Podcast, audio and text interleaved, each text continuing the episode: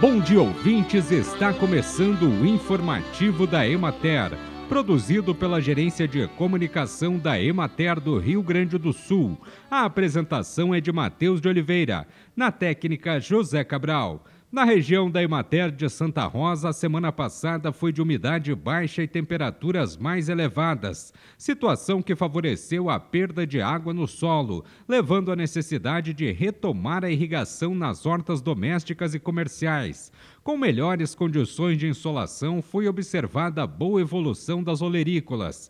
Durante a semana, foi recomendado aos produtores a busca por variedades adaptadas ao verão para a formação de mudas e de novos canteiros, a fim de diminuir os problemas com florescimento precoce das plantas e para aumentar sua disponibilidade para os próximos meses.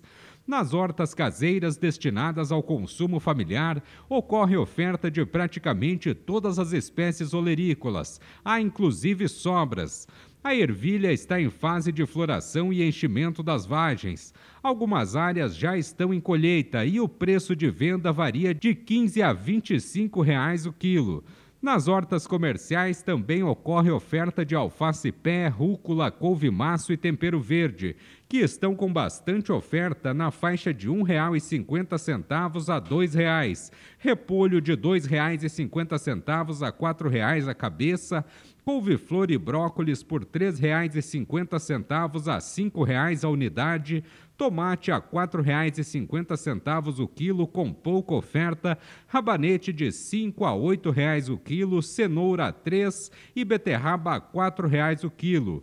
A produção em estufa segue com excelentes condições de sanidade e ótima produtividade. Os produtores de tomate e crucíferas em geral relatam forte ataque de traça, sendo de difícil controle. Segue o plantio do milho verde e as lavouras estão com boa germinação e desenvolvimento vegetativo. Bem, e por hoje é isso, nós vamos ficando por aqui, mas amanhã tem mais informativo da Emater. Um bom dia a todos que nos acompanharam e até lá!